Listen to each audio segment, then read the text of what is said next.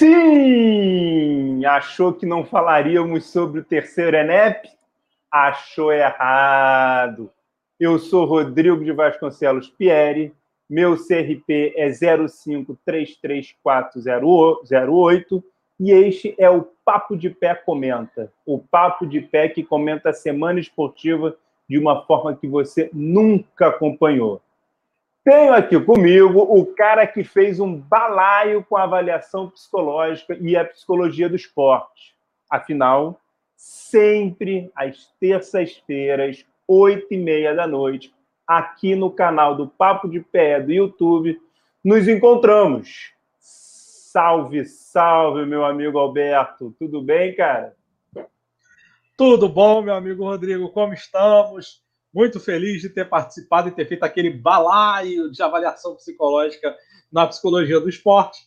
Eu sou Alberto Filgueiras, professor da Universidade do Estado do Rio de Janeiro, coordenador do Laboratório de Neurociências, Cognição e Comportamento, psicólogo, CRP 054357.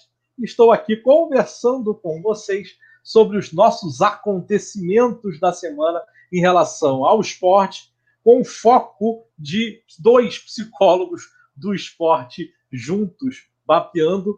E hoje tem surpresa, né? Não serão somente dois psicólogos do esporte juntos papeando, né, meu amigo? Boa, Alberto. Então, assim, para a gente começar e aí deixar um pouquinho de suspense, vamos ao quadro Quatro Cantos da Tela. Hoje eu não falarei só do que bombou nos quatro cantos da minha tela mas também no que bombou nos quatro cantos da tela de todos os amantes de psicologia do esporte daqui do Brasil. É claro que eu estou falando do terceiro encontro Norte-Nordeste de Psicologia do Esporte. E, meu amigo, que encontro! Impressionante, assim. Quero deixar aqui o meu abraço para o Matheus Vasconcelos, para a Erika Epifânio e para toda a equipe organizada. Vocês estão de parabéns. Alberto, eu soube que você tem uma surpresa aí para gente. Diga, diga logo então, rapaz. Quem é que você trouxe para essa mesa redonda? Ah, eu trouxe uma pessoa que é importantíssima, minha colega de profissão, professora da Universidade Federal do Maranhão e uma das principais responsáveis por esse acontecimento, Chiane Carvalho. Como vai, minha amiga? Como estamos? E aí, Alberto, comigo? Comigo hoje o papo? Muito bom, claro, muito bom. Opa! hoje eu vou ser a bendita. Hoje, vou ser a bendita hoje entre esses homens maravilhosos, parceiros, queridos. Grande prazer estar aqui com vocês. Muito bom. Vamos lá. Então, eu queria comentar um pouco sobre o ENEP, né? Claro, acho que foi muito importante. E confesso estar com aquela ressaca, assim, saudosa, mas antes, é, eu queria saber, Cris, conta um pouco para a gente como é que foi fazer esse ENEP, o que, que foi a construção, conta um pouco para a gente dos bastidores do ENEP. Tá, primeiro eu queria dizer que quem devia estar aqui, né, era o Matheus, né? Grande abraço para o Matheus, que foi o grande organizador, né? Ficou na lida de frente aí, lá desbravando os rios, os caminhos de rios do terceiro Norte-Nordeste que a gente fez. É, mas ajudei, participei com ele da organização do evento, junto com a Erika, a Tabata, né? E alguns colegas lá de Manaus que ajudaram no suporte. Mas, assim, é, a ideia, primeiro que a gente ficou muito na dúvida, né? Se ia conseguir mesmo, se realizaria o encontro, porque pandemia, né? É, Manaus tinha sido escolhido já desde o segundo Norte-Nordeste, a gente já saiu de Fortaleza em 2018, botando pilha no Mateus, né? Porque primeiro foi no Maranhão, foi aqui em São Luís, o segundo em Fortaleza, então a gente queria ir para o norte, né? Queria lá conhecer os rios, comer tucunaré e passear para ver o boto cor-de-rosa do Mateus. E o Mateus encarou, ele titubeou no começo, ele não queria encarar, mas a gente deu uma força, né? É, uma coisa que acontece na organização desses eventos, que as, que as pessoas às vezes não tomam conhecimento, é que a gente monta uma super comissão organizadora, né? É, com membros do encontro anterior. No de Fortaleza, como era, um, era o segundo, né? Então a gente montou uma comissão que tinha umas quatro, cinco pessoas para pensar o evento. Isso deu muito trabalho. Por um lado é bom, mas por outro dá trabalho, porque a gente viaja nos temas, né? Então, é, mas foi muito legal. E a gente vem mantendo isso, né? Então, nesse encontro, no terceiro, é, eu era meio que a memória dos outros encontros, né?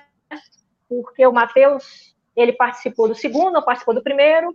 A Érica e a Tabata vieram no primeiro como convidadas, né? Não participaram da organização, mas já a Tabata já participou da organização do segundo. Então a gente juntou aí, né? Fez um mix e tivemos as ideias principais né, nessas conversas, fizemos umas três reuniões, e daí ficamos eu e o Matheus batendo bola e vendo o que, que a gente ia fazer, e as ideias foram surgindo, e a gente tinha tantos temas para falar que o Matheus queria fazer o evento em duas semanas, né? Ele queria colocar assim cinco dias de evento porque era virtual, porque era diferente e tal, e para poder encaixar tantos temas.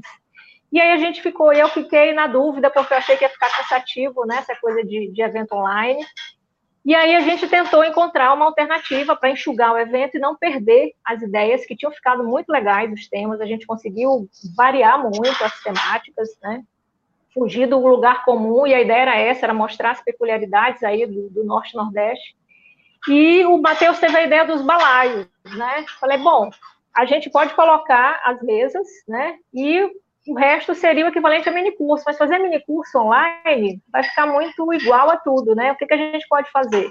Aí o Matheus, ah, a gente faz uns vídeos mais curtos e vamos dar de brinde para as pessoas, né? E aí ele falou, ah, vamos. Aí eu falei, é, vamos dar um nome então para isso, né? Mas aí, aí ficamos pensando, né? Essa coisa de combo, né? Junta um, um, uma palestra com dois vídeos, três vídeos num dia, no outro. Aí ele, não, vamos botar o nome de balaio. Aí eu falei, balaio? É, balaio aqui pra gente é tipo um corpo, né? Aí eu mandei foto para ele, ele disse, ah, aqui também é a mesma coisa. Então, norte, nordeste, balaio é tudo igual. Então, vamos para os balaios. E aí foi, né? Essa acho muito que é uma bom. curiosidade aí desses bastidores, que ficou muito gostoso de pensar, deu um trabalhão, né? Mas a hora que a gente definiu, né, é, os temas principais do evento, os outros iam compor, né, como, como se fosse um a mais para a vida, né? A ideia dos balaios era que a gente pudesse presentear é, os participantes com outros temas Ô, que Cris, não daria para incluir nas mesas.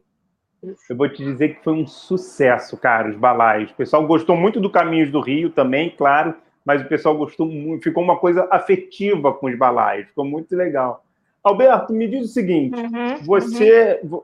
esse país gigantesco, esse evento Norte-Nordeste, como é que é a importância, na sua visão, de ter esse terceiro ENEP, esse terceiro encontro Norte-Nordeste? Fala um pouco para a gente, Alberto. É, eu acredito que o evento é, Norte-Nordeste de Psicologia do Esporte ele é um marco na história do nosso país nessa área de atuação dos profissionais de psicologia. Eu digo isso porque, de alguma maneira, historicamente, a psicologia do esporte ela se constituiu de é, quatro estados, né? cinco estados, basicamente. Né? Estados do Sul, é, Rio de Janeiro, São Paulo e Minas Gerais. E quando a uhum. gente vê a quantidade de profissionais que são absolutamente competentes, que são dedicados à psicologia do esporte, e, são profissionais que, nesse momento, mostram uma maturidade é, que, que, muitas vezes deixa para trás os, as, as regiões Sudeste e Sul no que concerne à organização, à união, ao comprometimento com a psicologia do esporte, com boas práticas da psicologia do esporte e, mais importante, com práticas diversas da psicologia do esporte. Você consegue ver a atuação do psicólogo do esporte em espaços comunitários, a gente consegue ver a atuação do psicólogo do esporte em espaços do exercício e da prática de atividade física enquanto modalidade do lazer, e você também vê a atuação do psicólogo do esporte no Nordeste no alto rendimento, na formação de atletas. Então, a diversidade da atuação dos profissionais de psicologia do esporte no Nordeste, somada a essa, esse alto nível de capacitação desses profissionais, que durante muito tempo beberam das águas é, do Sudeste e do Sul, mas hoje já estão mostrando que são capazes de produzir esse tipo de conhecimento com extrema qualidade, com excelência acadêmica, com excelência científica, vindo de outras regiões, né? Não é à toa que no meu balaio eu era o único da região Sudeste, Sul. Né? Quer dizer, no meu balaio, eu tive orgulho e a honra de ter dois colegas que são de universidades do Nordeste, é, é, que puderam ali apresentar as suas ideias, e a única coisa que eu fiz no meu balaio foi abrir para que eles pudessem brilhar. Porque assim, o nível de conhecimento e produção acadêmica, tanto da Lívia Viana, que é da Universidade Federal do Ceará, quanto do Evandro Peixoto, que é da, da Universidade é, de Pernambuco, é um nível de excelência de produção acadêmica é, é admirável. Então, é eu acho que essa é a graça, né? É, essa é a, essa é a, a, a sacada do Encontro Norte-Nordeste de Psicologia do Esporte. Mostrar que a psicologia do esporte, que a gente costumava pensar dos grandes centros, ela está sendo tomada de assalto, no bom sentido, por profissionais de excelência que vêm dessas duas regiões. Né? E, e, isso é admirável, eu acho, e é importante para o nosso país. Eu, eu, eu costumo dizer que Maranhão nos ensinou a recontar a, a, história da psicologia do esporte. Deu um novo olhar, deu uma nova perspectiva, ampliou a história da psicologia do esporte, a quem eu sou muito grato a nossa professora Cris. Eu também tive o prazer de fazer um balaio e, cara, é tão afetuoso que eu fiz um balaio sobre o papo de pé. Foi, cara, quando eu recebi uhum. esse convite, eu falei, gente, que coisa carinhosa, que coisa bacana, que, e, que, e que incentivo. Fiz com o Matheus do Manaus e com o Micael do Rio Grande do Sul. Mas, Cris, deixa eu te perguntar uma coisa, assim. É...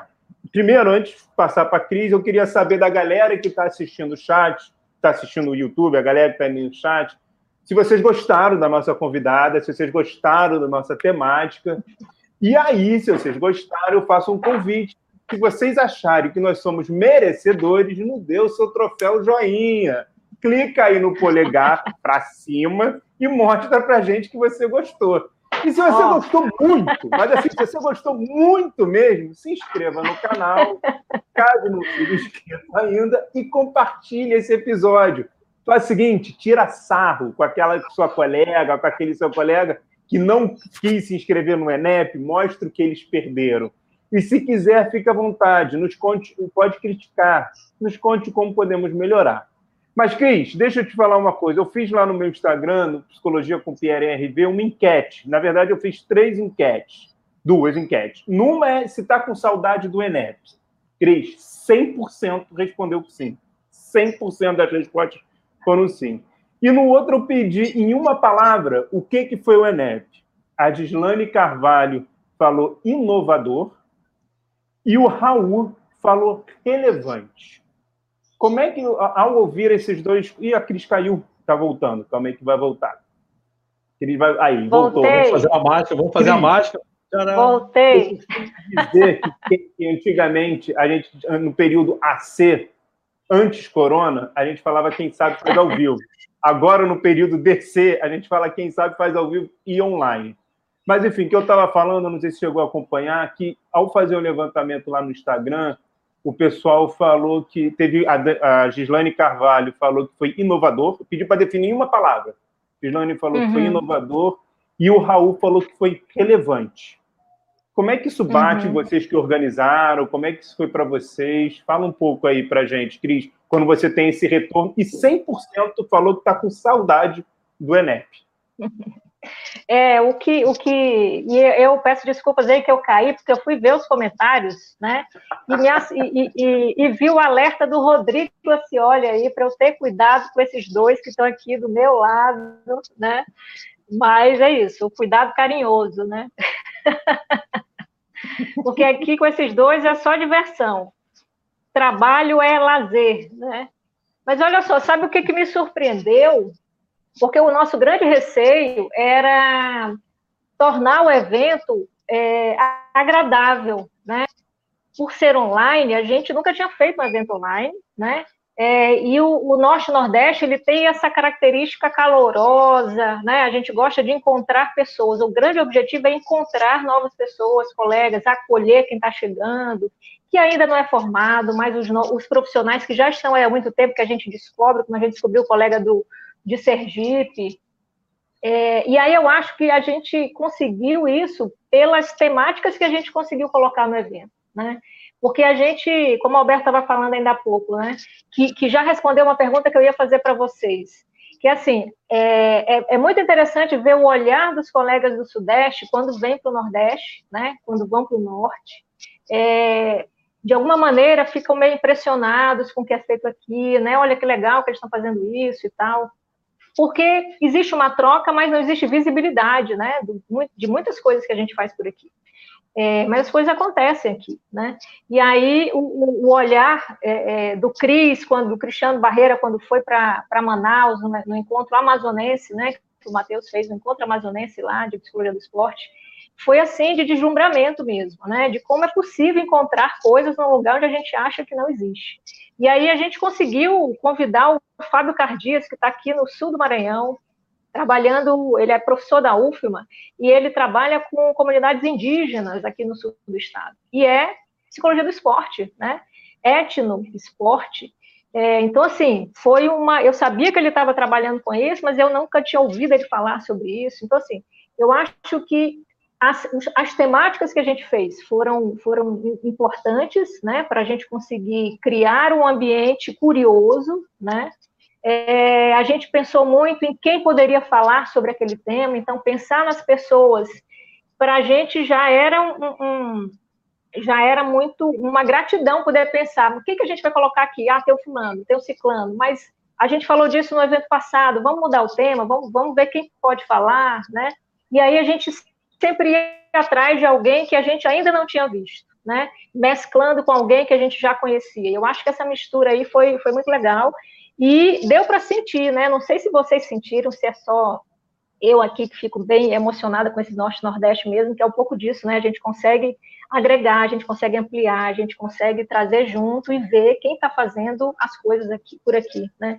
Mas eu senti o, o, calor humano virtualmente, eu senti a, a gratidão, eu senti o prazer das pessoas estarem participando. Isso foi visível pelos comentários no chat, o grupo de WhatsApp, né? que virou a nossa cara, né? Virou a nossa cara. A gente fazia nos grupos de WhatsApp o que a gente faria se tivesse presencialmente. Então, o, o presencial foi só um detalhe que ficou faltando. Mas eu acho que o evento conseguiu ter vida própria aí, as pessoas participaram.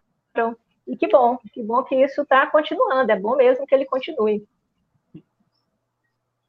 Não e sei aí, se era isso que você tinha me perguntado, né? Acabei enveredando para outros lados. Foi, foi sim, perfeito. Não, opa, opa, na verdade eu tenho duas curiosidades, né? Mas antes de eu, de eu perguntar as minhas curiosidades para a Cris, eu só vou sinalizar aqui o que a Bárbara falou, é que o ENEP ele foi um momento histórico. Né? Então, o Matheus falou, é, vai se tornar um livro, assim, né? e assim todos esperamos, né? Que isso se torne uma obra, né? É, ia ser maravilhoso que a gente pudesse é, é, para as próximas gerações de, de estudantes de psicologia tivesse esse registro, né? Então, é, é, essa talvez seja a, a, a, graça da coisa, né? O quanto que é impactante e importante e relevante, né? Como, como o uhum. colega falou no, no Instagram. E aí, a, a curiosidade que eu tenho para a Cris é a seguinte: é, considerando que daqui a dois anos já teremos vacina, onde será realizado o próximo Enem? Pois é, a pergunta, a pergunta que não também, quer calar. É a, golden, é a golden question essa, viu? Porque bem que eu tentei, viu? Plantei algumas, algumas ideias nos bastidores. A gente não conseguiu espaço para trazer isso à tona, mas a gente já tem uma movimentação aí dos estados disputando quem quer levar o quarto ENEP. Ó, eu, eu, então Vai ter uma disputa acirrada aí eu tenho uma sugestão, a gente precisa fazer votação, ah. Né? Tem que fazer uma votação ali do, dos estados membros do Norte e Nordeste, fazer uma votação, né? Mas de qualquer maneira, eu acho que os estados eles têm que é, é, patrocinar né, uma comissão externa do Norte e Nordeste, preferencialmente vindo do Rio de Janeiro, né? Eu voto é, a favor. Né? Você não vota a favor? Né? Uma comissão externa, entendeu? Para visitar os locais que estão se candidatando para a gente fazer avaliação do, do, do, do, dos facilities, né? do, do da, estrutura, para ver se comporta o próximo EREP. O que, que, você acha, Rodrigo, dessa minha sugestão? Eu acho perfeito. Eu estou dentro desse corpo faço questão de fazer parte. Ô, Cris, deixa eu te contar uma coisa. Eu sei que você está. Assim, primeiro o seguinte, pessoal. Uma coisa que é muito legal da Cris, a Cris hoje está num dia de. Ela estava trabalhando até agora e ela vai trabalhar depois. E no meio dessa correria toda, ela falou: Rodrigo, eu consigo estar meia hora com vocês, faço questão. Então a gente conseguiu, dentro do respiro da crise, a gente conseguiu tirar ela, a possibilidade dela respirar. Hoje ela não vai jantar, ela vai trabalhar direto, porque ela deu esse espaço para gente. Obrigado, Cris. Mas deixa eu te contar uma coisa. Ontem eu estava dando aula para minha turma, e aí uma aluna minha que apresentou trabalho no, no evento, eu pedi para ela. É uma turma do segundo período de psicologia do esporte eu pedi para ela contar a experiência dela. E aí uma uhum. coisa que é legal é não tem mais, essa galera que está chegando, Cris, não tem mais isso. Lá eles fazem também, não tem mais o também.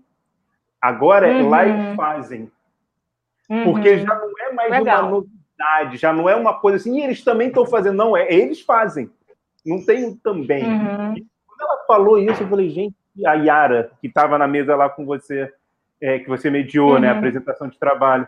Quando ela falou isso, eu falei, gente, que interessante, acabou essa história de falar também. Não, é, uma, é são vários lugares fazendo psicologia do esporte, uhum. psicologia do esporte, e falou do, dessa questão. Assim. Mas, enfim, é, eu sei que, infelizmente, a gente não vai poder contar com você por muito tempo. É, cara, agradeço oh. muito a sua gentileza. Eu sei que você ainda tem um tempinho com a gente, mas eu vou te deixar muito à vontade tem. no seu tempo assim, você fala, ó, oh, tenho que sair agora, então vou te deixar muito à vontade. Queria agradecer muito a sua gentileza, assim.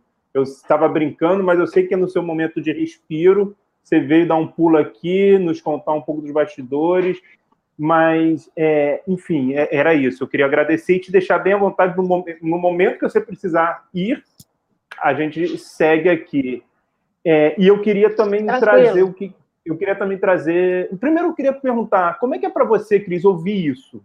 Esse depoimento de uma aluna do segundo semestre que não coloca mais o termo também. Só fala, cara, eles estão fazendo uhum. isso, isso, isso. Como é que é para você?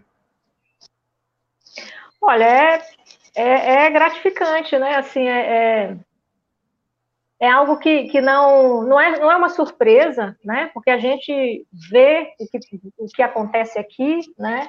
É, mas é muito bom ver que, que, que, a psicologia brasileira, né, ela pode ser vista de qualquer lugar do país, né? Então, assim, do lugar onde você não imagina, tem psicologia do esporte, né? Tem alguém trabalhando com psicologia do esporte.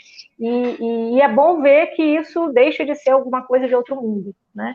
É, e você tem uma, uma relação, Pierre, com seus alunos muito parecida com a minha. Eu também adoro botar os alunos de primeiro período já para ir atrás de tudo que é psicólogo, de todas as áreas, para conhecer, saber. Muitos quebram a cara porque eles já vão pensando em, na área que dá mais dinheiro, e aí nenhuma delas dá dinheiro, né? Então eles já ficam frustrados de cara. Mas, é, mas isso é legal, é legal ver essa, essa percepção, né? essa receptividade aí das pessoas. E, e uma coisa que o Alberto estava falando, dos encontros, né? É, da sede e tal, uma coisa que acontece muito com, com o Estado que cedia né, o evento, a psicologia do esporte ela ganha mais visibilidade, né? Porque por mais que a gente esteja aqui fazendo psicologia do esporte no nosso. Ih, caiu. Caiu.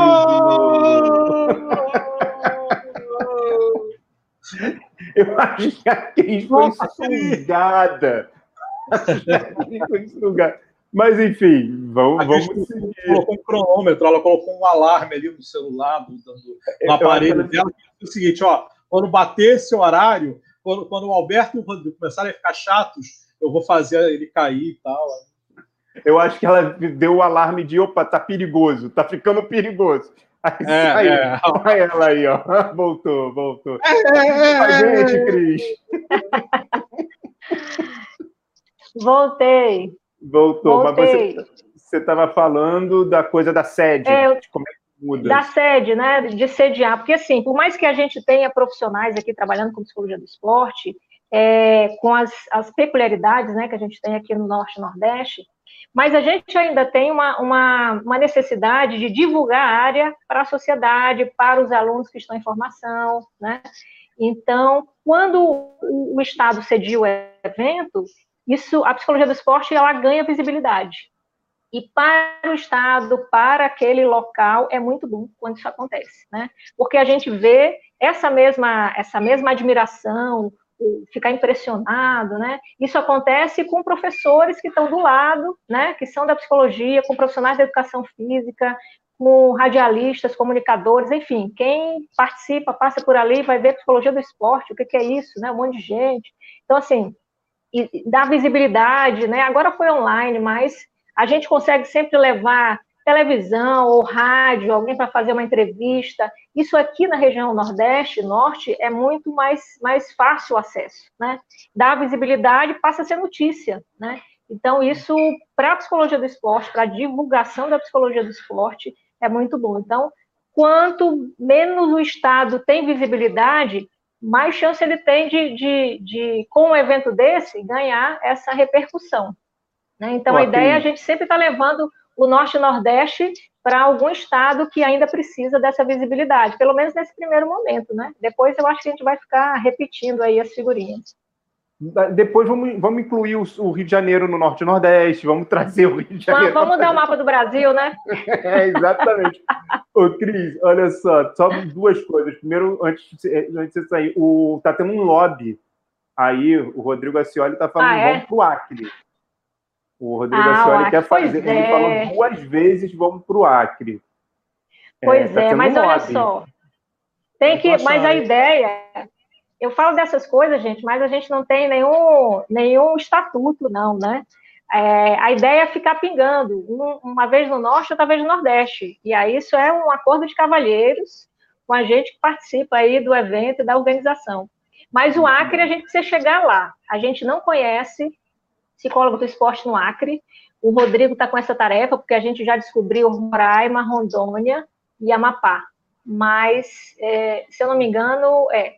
Mas o Acre, a gente não, não tem ninguém que a gente saiba que está trabalhando com psicologia do esporte. Então, a gente precisa chegar no Acre, sim. Mas aí, para realizar o evento, gente, tem que ter alguém que possa dar esse suporte, né? Claro, e de preferência claro. que tenha uma relação com alguma instituição é, de ensino superior que possa dar um, um que dá um suporte físico, né, de estrutura física. Então tem toda essa trabalheira aí, não é? Infelizmente a gente não consegue fazer de uma maneira tão simples porque a gente depende de um mínimo de estrutura, né? Então às vezes tem uma pessoa lá e que vai mobilizar o mundo para poder realizar o evento e sozinho não dá conta, né? Então a gente e eu fiquei sabendo, aí... Cris, eu fiquei sabendo que o sarrafo subiu, né? Depois de passar pela mão do Matheus, o sarrafo subiu. Ô, Alberto, me diz o seguinte: Olha... duas perguntas para a Cris aí, cara. Tem perguntas aí no chat para a Cris? Tem perguntas. A Bárbara perguntou o seguinte: se, se ela acha que, de algum modo, é, aumentou o número de participantes por conta de ter sido online. Olha, é, isso é o que eu ia falar para vocês, né? Das curiosidades do evento. Com certeza, o fato de ser online bombou para a gente ter gente do Brasil inteiro. O Matheus preparou um mapinha do Brasil, que eu até apresentei lá na, numa das mesas, que teve gente de quase todos os estados do Brasil, né? Mas era online, né? E essa era uma dificuldade que a gente tinha é, aqui na região norte e nordeste de participar dos eventos, porque eles sempre aconteciam no sudeste ou no sul do país. E para a gente sair daqui Maranhão, Piauí, Manaus. Manaus parece que é perto aqui do Maranhão, mas para eu ir para Manaus, a última vez que eu tive lá no encontro do Amazonas, eu fui para Brasília para voltar para Manaus. Né? Então eu fui para um lado para depois ir para o outro.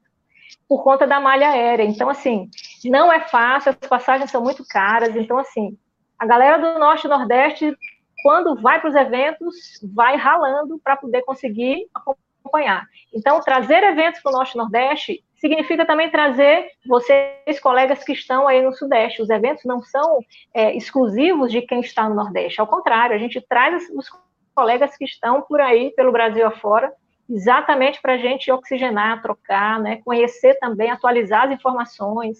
Então, isso é, é, é algo, eu acho que foi uma, uma, uma boa surpresa para a gente. Né? A gente teve, pediu os números para o Matheus, 249 inscritos. Né? O último evento, eu acho que a gente chegou perto dos 200, lá em Fortaleza. Desse, o que eu fiquei impressionada, porque eu venho acompanhando aí, e o nosso grande público é de estudantes, temos poucos profissionais participando, na grande maioria dos eventos, mesmo os eventos locais, né? E nesse a gente teve 133 estudantes e 116 profissionais. Então, assim, foram muitos profissionais participando, perto do que a gente tem de, de dados aqui, né? É, só de profissionais que fizeram o ENEP, como vocês, né, estavam lá, com balaio, sem balaio, foram 57 psicólogos do esporte participando é, do evento. Entre, tinham poucos profissionais da educação física, né, mas a grande maioria de psicólogos do esporte. Então, realmente, a gente, no quarto, a gente conseguiu, no terceiro, a gente conseguiu subir muito esses números, e eu falei para o Matheus que depois de um enquanto o Norte Nordeste online, com toda a dificuldade que a gente teve, pandemia, estrutura técnica, e, enfim, reunir a galera, não vai ter mais desculpa para realizar o quarto. Então, quem for fazer o quarto, não tem churumela, vai ter que fazer do jeito que der, mas vai ter que fazer. Ô, Cris, dá tempo de mais uma pergunta? Dá, dá sim. Eu já consegui me desvencilhar do, do meu compromisso e dá para ficar mais uns 10, 15 minutinhos com vocês. Boa! Alberto, é gol! É gol, é gol! Ô, ô, Cris, só para dizer que tem uma pessoa aí chamada Murilo Toledo Calafante. Ave que tá Maria! Ô, Alberto, tem mais o perguntas? O Murilo é um perigo quando ele vem assistir é, essas tem, coisas. Tem duas perguntas, eu acho que as duas perguntas são ótimas. Ó, é, é, a, a, primeira delas é? é da Aline, né? ela está perguntando assim: quais, quais, as, quais, são as peculiaridades que aparecem no ENEP e caracteriza esse encontro diferenciado dos demais, né? Da, dos grandes, né? Enfim. E aí, Cris? Olha, eu acho que eu acho que foram esses temas, né, diferentes que a gente conseguiu pensar, né? O, o eixo de cultura, esporte, cultura, né, que a gente falou de comunidades indígenas, né? É, eu acho que o relato da atleta, a gente sempre tem atletas falando nos, nos encontros norte-nordeste, né? A gente gosta de ouvir o que eles pensam da psicologia do esporte, né? Da atuação do psicólogo junto deles. E dessa vez, como a gente aqui no Norte Nordeste ainda tem uma dificuldade de se inserir, né, com os atletas profissionais, a gente está muito com os amadores e com o projeto social e alguns outros tipos de, de campos de atuação. O relato da atleta, da dificuldade dela em ser atleta por estar, por ser nordestina, por ser nortista, né, é, foi, foi emocionante, foi impactante, né? História... porque assim mostra a dificuldade, né? A história dela, a história dela. o cara perguntar para ela se ela nadava, como é que ela nadava, se não tinha piscina, e ela dizer que nadava com troncos e jacarés.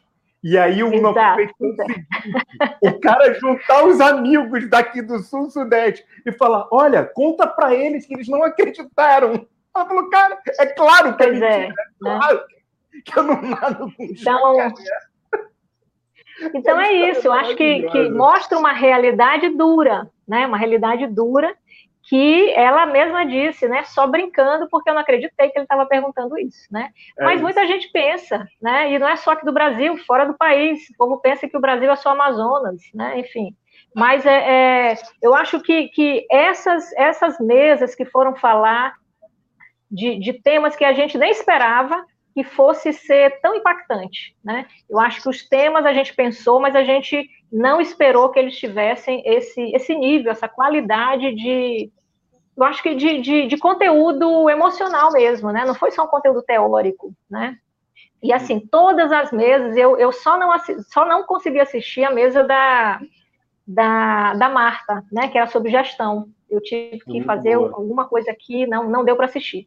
Mas assisti todas e, e e a gente participa de encontro de psicologia do esporte o tempo inteiro, né? E aí, muitas surpresas, conteúdos é, é, importantes, né? A discussão de política no final, né? Foi fantástica, maravilhosa. Então, assim, é, eu acho que as pessoas levaram muito a sério que é para levar mesmo, né? Sempre leva. Mas assim, eu acho que, que surpreendeu pela, pela forma como as pessoas abordaram os temas. Eu acho que isso foi um grande diferencial desse encontro.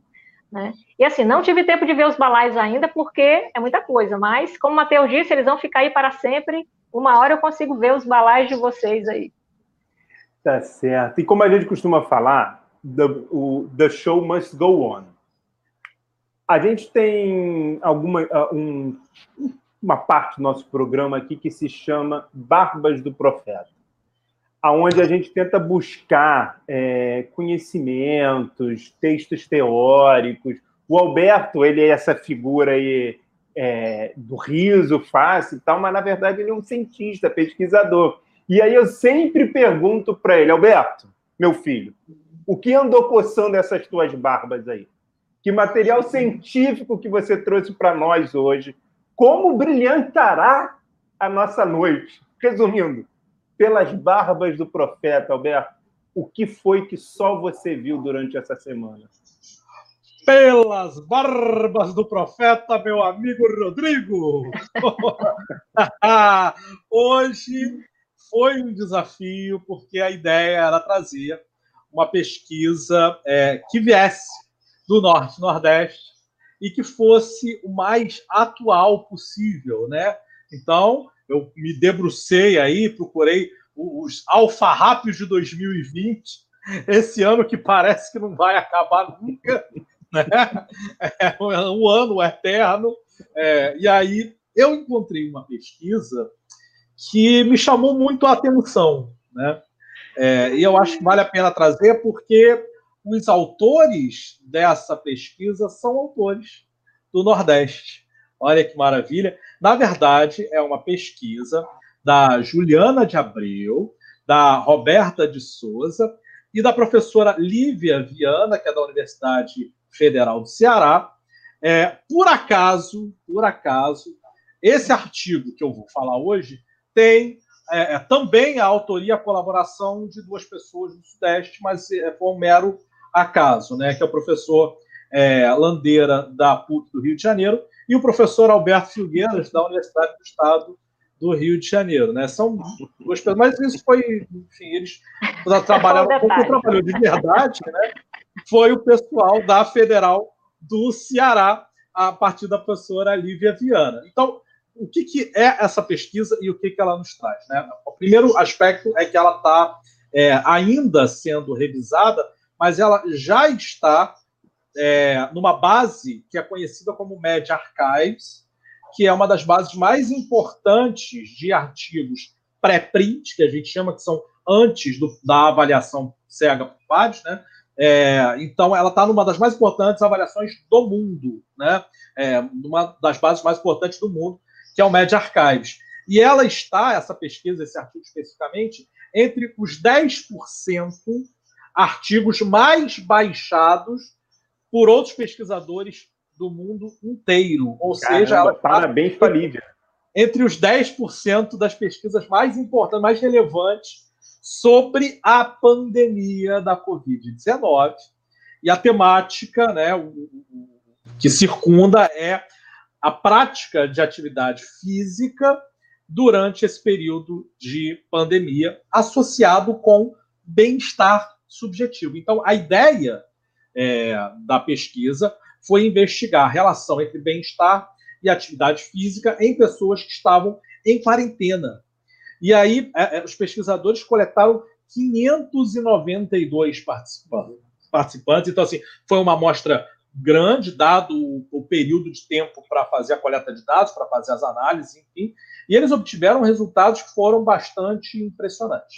O, o primeiro resultado que eles sinalizaram né, é que, de alguma maneira, houve uma mudança nas características do treinamento físico que as pessoas vinham fazendo. Né? Por razões óbvias, as pessoas que ficavam do lado de fora, que ficavam, faziam exercícios em áreas externas, deixaram de fazer exercícios em áreas externas e substituíram por exercícios em casa, geralmente aqueles famosos treinamentos funcionais, né, o tal do treinamento funcional. Houve uma substituição muito significativa da ordem aí de 49% de pessoas passando a fazer treinamento funcional. Esse é o primeiro aspecto que foi bastante relevante. E aí, em relação a, ao bem-estar, né, que é o foco da pesquisa, o que a pesquisa sinalizou de mais curioso é que os, tanto os sedentários, portanto, pessoas que deixaram de fazer, faziam antes, mas deixaram de fazer ao longo da quarentena, ou pessoas que não faziam e mantiveram o não fazer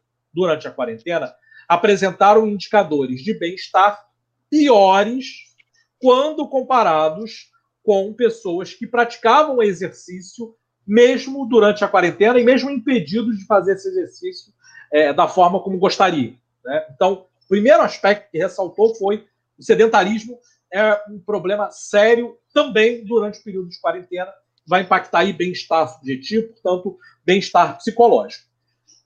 Só que o mais importante e o mais impressionante foi que pessoas que praticavam exercícios de seis a sete vezes na semana, na intensidade moderada a alta, também apresentavam piores níveis de bem-estar subjetivo. Então, o que parece de resultado relevante nessa pesquisa, que fica nítido, é que o equilíbrio na hora da prática de atividade, de atividade física e de exercício é o mais importante quando a gente está falando de bem-estar subjetivo, de bem-estar psicológico, bem-estar mental. Né? Então, é, isso nos parece que é muito relevante, porque qualquer um dos exageros, seja fazer exercício de mais ou fazer exercício de menos, traz consequências não só para o seu, é, seu corpo, mas também para todo o seu sistema psíquico. E essas, é, portanto, é, dando de novo os créditos a quem merece, os autores aí é, da Universidade Federal do Ceará, que é a Juliana de Abreu, a Roberta de Souza e a professora Lívia Viana, é, o professor Landeira Fernandes, da PUC do Rio de Janeiro, e o professor Alberto Filgueiras, da Universidade do Estado do Rio de Janeiro. Esses são os responsáveis por essa pesquisa que eu trago hoje nas barbas do profeta. E aí, meu amigo Rodrigo, o que, que você achou? Cara, eu vou, eu, na verdade, eu quero ouvir um pouco mais, então eu vou passar a bola para Cris. Cris. Olha, olha, essa pesquisa, eu lembro da Lívia ter rodado ela aí nos grupos, né? Teve maior dificuldade de, de fechar aí um, um, número razoável, mas conseguiu, e que bom. E a gente já tem o resultado dela aí. Mas eu posso dizer a vocês o seguinte: é, eu me vi mais ou menos aí nesses dados da pesquisa, porque assim, quando começou a pandemia, a gente aqui na UFMA teve suspensão total de atividades desde o dia 16 de março, né? Então, o primeiro momento foi aquela coisa, o que é isso? Vai passar daqui a 15 dias, um mês e tal. E aí, sem atividade nenhuma, tensão, né?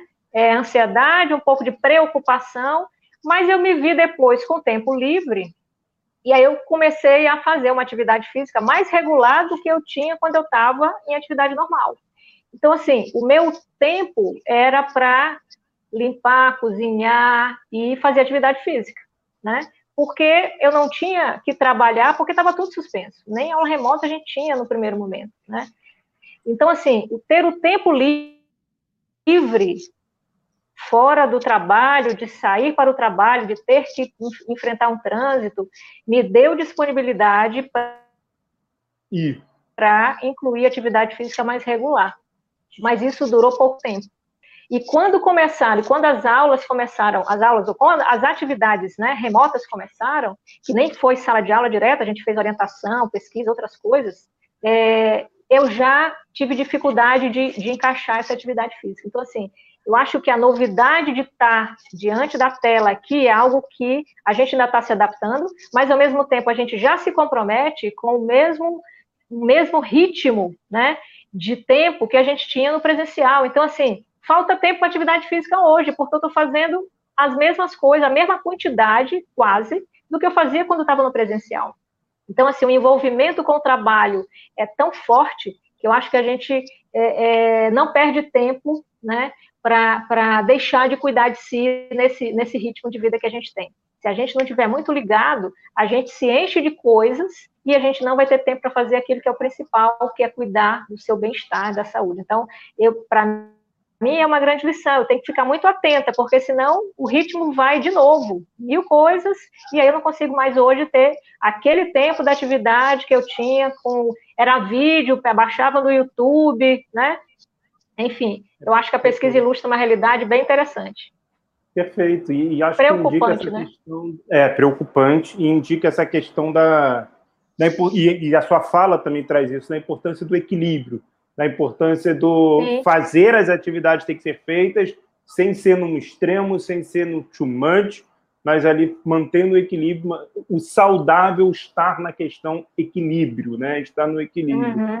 Foi isso que me destacou muito, assim.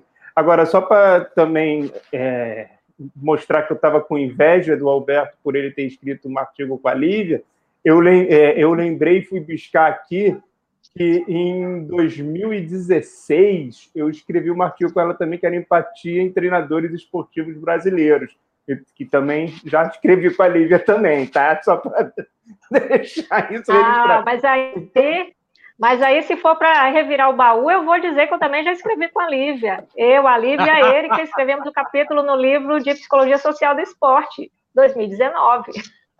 Todo mundo quer subir nas costas da Lívia e, e subir no patamar, né? Porque a Lívia, cara, realmente a Lívia é demais. A Lívia é, é demais, assim. Bom. Mas, mas é, Alberto e, e Pierre, nas barbas do profeta, cabe aí ah, uma notícia que eu vi, bem ouvindo desde ontem, eu acho, que foi sobre a absolvição da nossa atleta lá que estava sendo favor. processada, né? Estava por ter dito lá caminho. Fora ele não, né? É, que bom, né? Eu acho que isso é, é, é algo que está nos quatro cantos da tela, está nas barbas do profeta.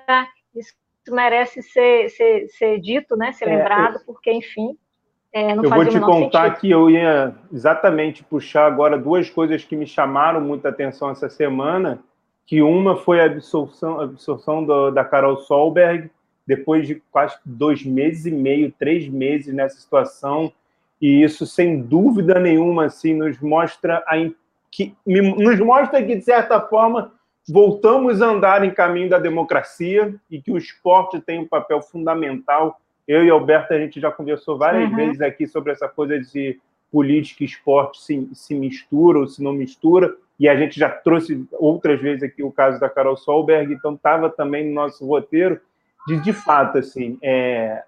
cara, que bom que saiu essa notícia. E uma outra coisa que me impressionou muitíssimo, e aí eu queria que vocês pudessem comentar das duas questões, é... foi o heptacampeonato do Hamilton no, assim, se no caso da Carol Solberg é, é, a gente dá um passo muito importante em prol da democracia, nesse segundo uhum. caso do Hamilton, me impressionou muito um cara sete vezes campeão do mundo se emocionar como se fosse a primeira vez.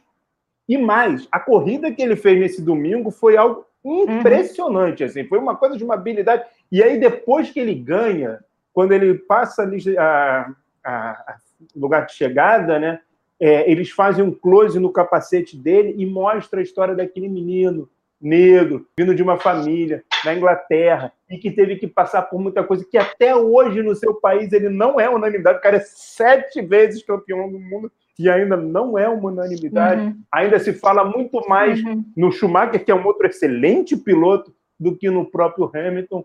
Então, acho que são dois uhum. temas que caminham muito juntos e que me chamaram muita atenção essa semana. E eu queria ouvir você, Alberto. O que, que você fala sobre isso? É, meu amigo, é, você, a gente conversou certa vez sobre o caso da Carol Solberg, é, tive a honra de conhecê-la, e de fato é, é, eu acredito que é a velha história, né? Como diria a, a biógrafa do Voltaire, não foi o Voltaire, foi a biógrafa dele, que diria: é, Não concordo com as suas palavras, mas daria a minha vida para que você possa dizê-las. É algo dessa natureza. Né?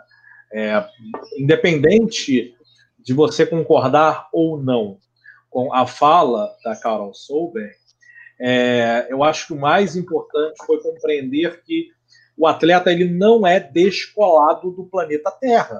Né? Ele não é essa criatura que está num pedestal e que a gente precisa idolatrar, é uma coisa meio que um objeto de fetiche das pessoas, ficar olhando para o atleta lá e ficar, nossa, mas como ele é, é bem trabalhado e torneado, com a musculatura perfeita e consegue fazer feitos incríveis, né?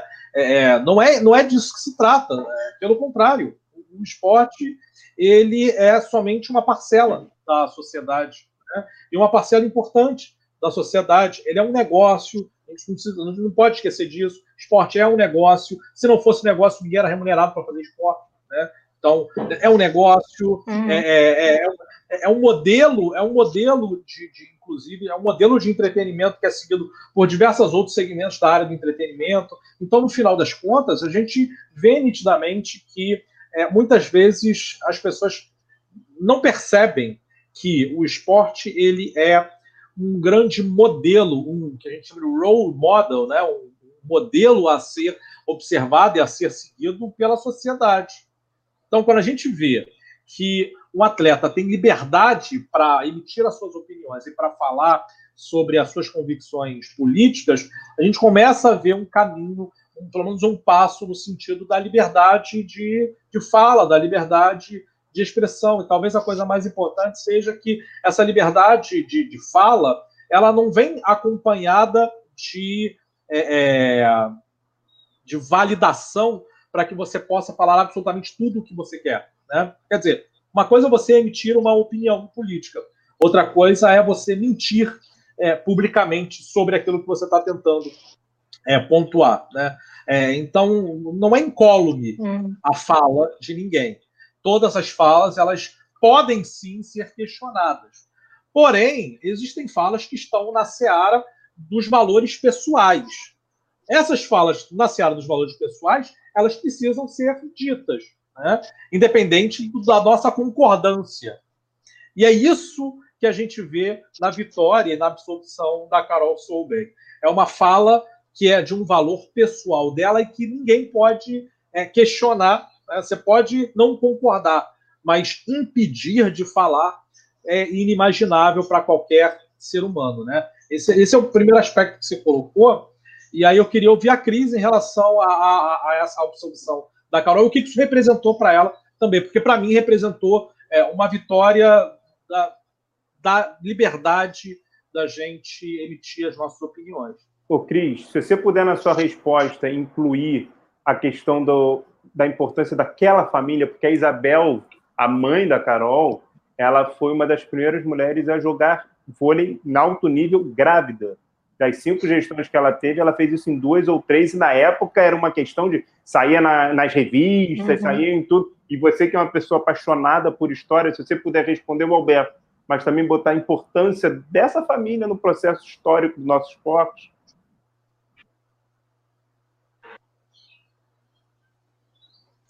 Uhum. É, pois é, e, e, eu não sei se vai dar tempo, né? Mas eu acho que merece. Eu vou, eu vou começar falando pelo Hamilton, né? E termino. Ficou ruim a internet, Cris. O Pierre lembrou eu... muito bem, e eu também acompanhei. E, e, e, o Hamilton, ele, ele é fã do Ayrton Senna, né? Já declarou isso que agora Oi? voltou. Ele era fã da Ayrton Senna. Oi? Oi. Tá com a gente, Cris? Travou para vocês? Minha bateria. Voltou. Voltou? Ele era fã do Ayrton Senna. Ele já declarou, né? E. e... Acabou a bateria já. Voltou, voltou. Tá com a gente, Cris. Voltou. É, e ele é, e a corrida que ele fez no domingo lembrou os velhos tempos do bom Ayrton Senna correndo na chuva, né? É, e depois ele vai dar entrevista, ele celebra e tal, mas vai dar uma entrevista para uma, uma repórter brasileira e vai falar da importância que é das crianças continuarem sonhando e tal. Então, assim, ele não se descola da realidade, né? De, de muitas pessoas, que é a realidade que ele teve, né? Acho que estamos perdendo o contato e o sinal com a Cris. Então, por mais que hoje tenha mil facilidades, mas ele está conectado com a realidade do mundo. Eu vou colocar aqui o. Ele está conectado com a realidade a do mundo. Eu estou pegando umas palavras suas e estou trazendo aqui para. é, então, assim, isso eu acho que é muito válido e eu acho que. Ih, caiu de vez. Alberto, meu amigo, fala do Hamilton. voltei, voltei. Voltou, voltou. Ele está conectado com as ideias do é, mundo. Com a realidade do mundo, né? Ele não deixou de ter esse contato, embora seja o campeão, quase o campeão de todos os campeões, porque mais uma vitória ele supera, né? Então, isso merece ser reverenciado, isso merece sim ser reconhecido. E, infelizmente, ele não tem esse reconhecimento, né? No país dele, mas o mundo já reverencia ele por isso. É, e a, a, história aí da, da, Isabel, né? Que é a mãe da, da Carol, não é isso? Isso, isso, isso. É, é assim, ela, ela Tem um, um, documentário né, que a Kátia ajudou a, a, produzir, que fala sobre as mulheres no esporte, né? E tem vários. Então, assim, mostra, ela fala muito do período, do auge do voleibol feminino, né? Que é nos anos 80, e, e mostra a dificuldade que as mulheres tinham para jogar voleibol, né?